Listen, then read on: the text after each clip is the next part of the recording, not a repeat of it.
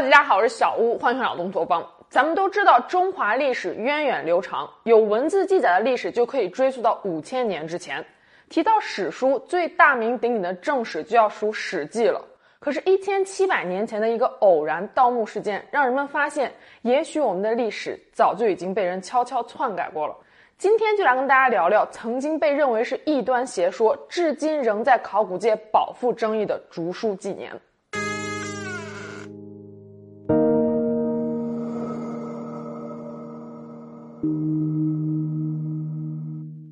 说，在一千七百多年前，西晋太康二年（公元二百八十一年），离都城洛阳不远的吉郡，有个大名鼎鼎的盗墓贼否彪。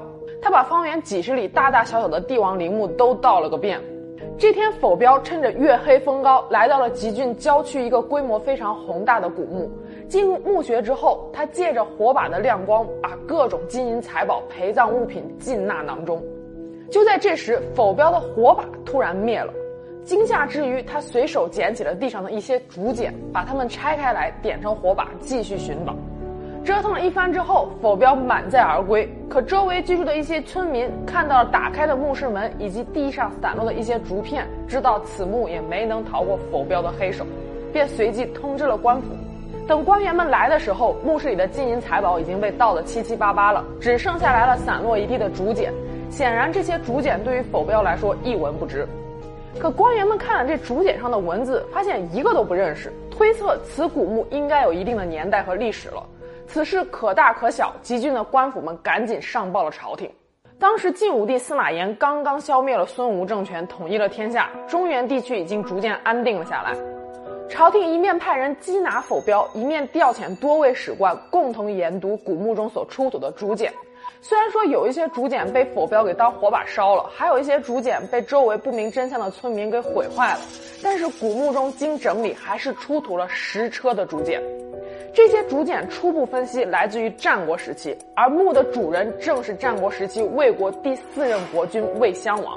也就是说，此墓距离当时已经有五百多年的历史了。怪不得西晋人读不懂竹简上的文字。史官们经过了长时间的研读，一共从竹简中整理出来了七十五篇古文献，合计超过十万字，其中包括《易经》《国语》《所语》《大历纪年》等等早已失传的典籍。最为珍贵的就是纪年十三篇，因为是按照年代记事，又是写在竹简上的，后世把纪年十三篇称为《竹书纪年》。《竹书纪年》被认为是一部奇书的第一个原因，就是它是战国时期魏国的史书。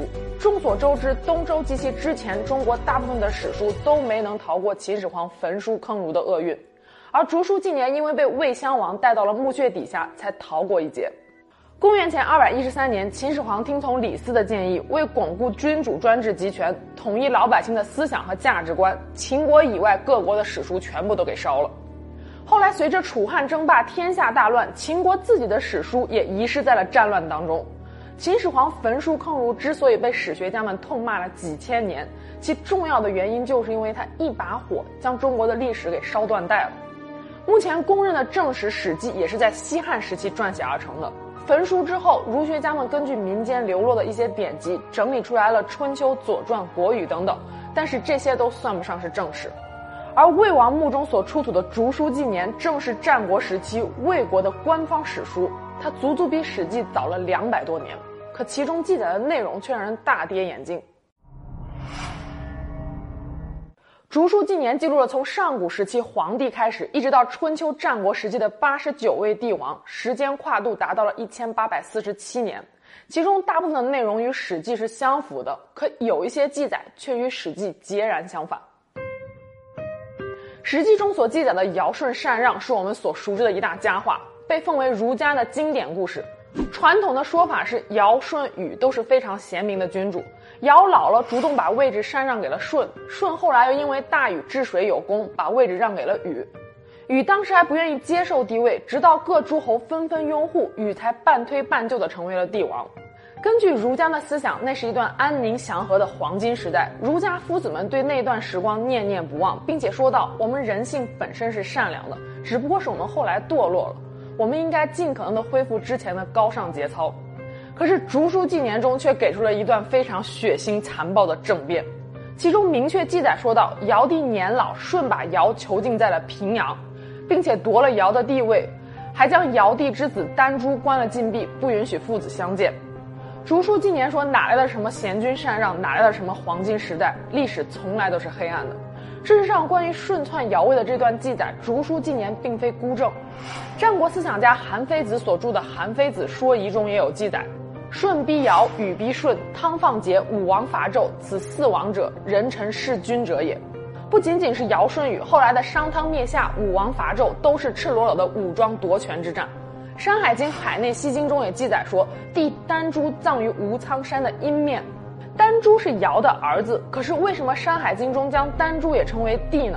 会不会有一种可能是尧本来把自己的地位传给了儿子丹朱，是舜发动了政变，从丹朱手中夺取了王位呢？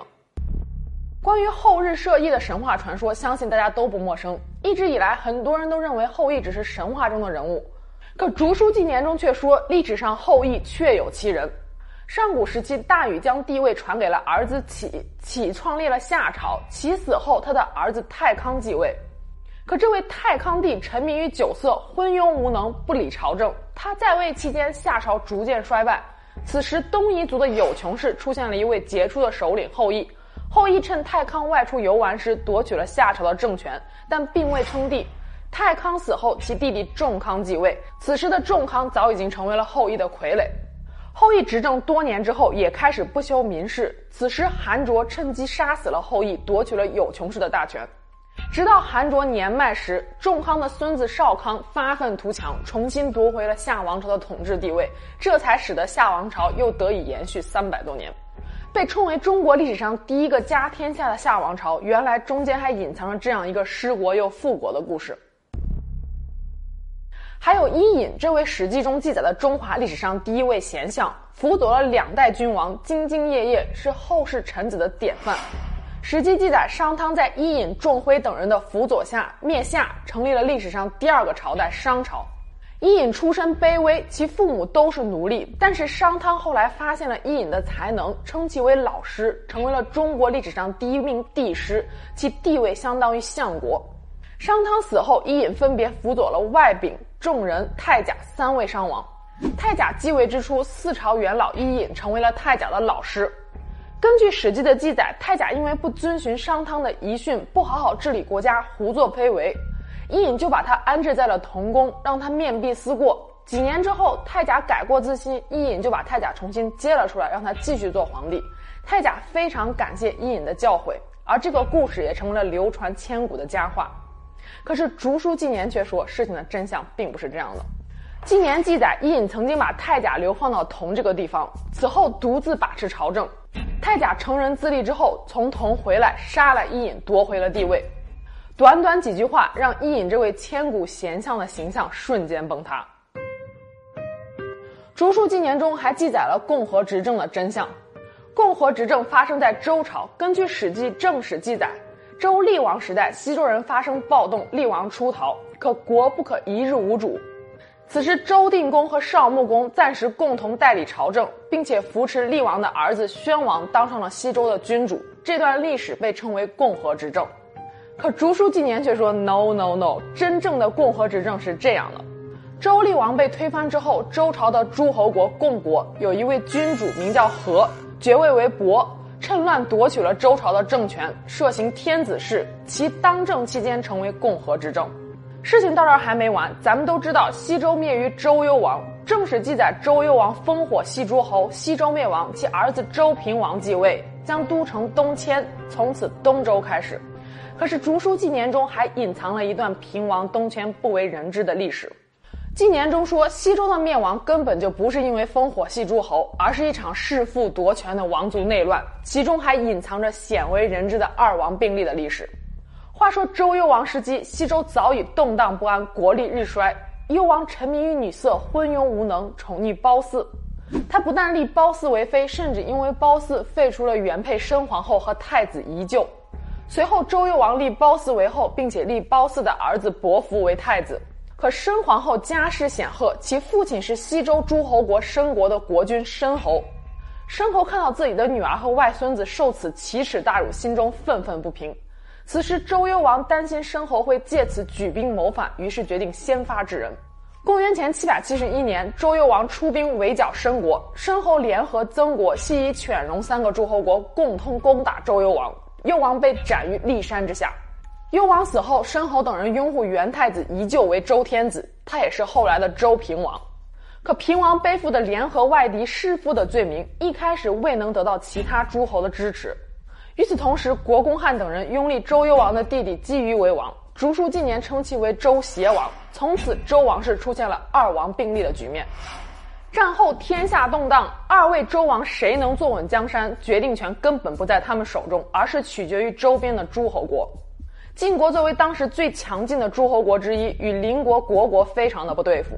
周邪王乃是国国所立，晋国当然不能眼睁睁地看着国国借助周邪王从此做大，挟天子以令诸侯。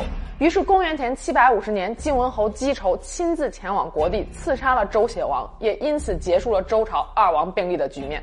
竹书纪年中诸如此类的残暴军事政变还有很多，在此就不一一列举了。自从被发现起，竹书纪年就一直震动着史学界，其内容与儒家所奉行的大道格格不入，可以说颠覆了人们的三观。但是从另一个角度说，竹书纪年中的故事似乎更加贴近人性。搁在今天，要是把《竹书纪年》当成网文发表了，一定篇篇都是爆款。可是历史上这部石破天惊的著作命途多舛，最终差一点失传。西晋年间，竹简被解读之后，由史学家所编著的出世本和考证本流传了下来。可是不知道是不是因为其内容太过于惊世骇俗，如此重要的一本史书，出世本和考证本竟然双双失传。唐代末年，竹书纪年逐渐失散。到了宋朝时期，已经找不到任何关于竹书纪年的文献了。可是这本史书到了明朝时期，又突然之间出现了。史学家们将元末明初出现的竹书纪年称为金本。大部分史学家一致认为，金本竹书纪年是明朝人伪造的。那么我们是不是就看不到真正的竹书纪年了呢？也不能这么说。到了清朝时期，事情出现了转机。清朝史学家朱佑曾想到，虽然原版的竹简我们找不到了，可是从西晋开始到竹简失传前的唐朝末期，有那么多古人都看过竹简，也在自己的书中引用过竹书纪年的内容。如果把这些文字搜集起来，是否可以部分还原原来的竹书纪年呢？于是从朱佑增开始，再到王国维、范祥雍等人几位史学家，花费了近百年的时间，翻遍了古籍，寻找竹书纪年中遗落的文字。最终让部分竹书纪年的原始内容重现人间，他们共同修订的版本被称为古本竹书纪年。虽然是一本残本，但是古本竹书纪年仍然具有极大的历史价值。说到这儿，大家可能会有一个疑问了：为什么竹书纪年会从唐宋时期开始就失传了呢？关于它失传之谜，并没有任何的正统史料记载，我们只能从年代和背景进行推测。纪年失传的年代正好是儒家学说盛行的年代。竹书中所记载的尧舜禹拼杀上位、贤相伊尹求主夺权，都是与儒家思想格格不入的。尤其是尧舜禹禅让的故事，对于儒家的价值，甚至不亚于耶稣对于圣经。打击尧舜禹，就相当于打击儒学、打击忠君思想，甚至被视为打击皇权。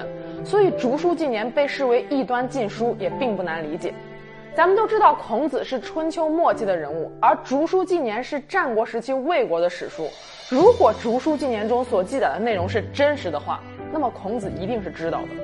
也就是说，从孔子做《春秋》开始，他有可能就一直在讲述着一个被美化过了的历史。《论语》中子曰：“父为子隐，子为父隐，直在其中矣。”孔子认为，儿子做错了事儿，老子就应当给瞒着；同样的，老子做错了事儿，儿子也应当帮忙隐瞒，这才是维系和谐社会的正确做法。现在再仔细想想，孔子编写完《春秋》之后，说道：“知我罪我，其为春秋。”这其中的另一层含义，不禁让人背后发凉。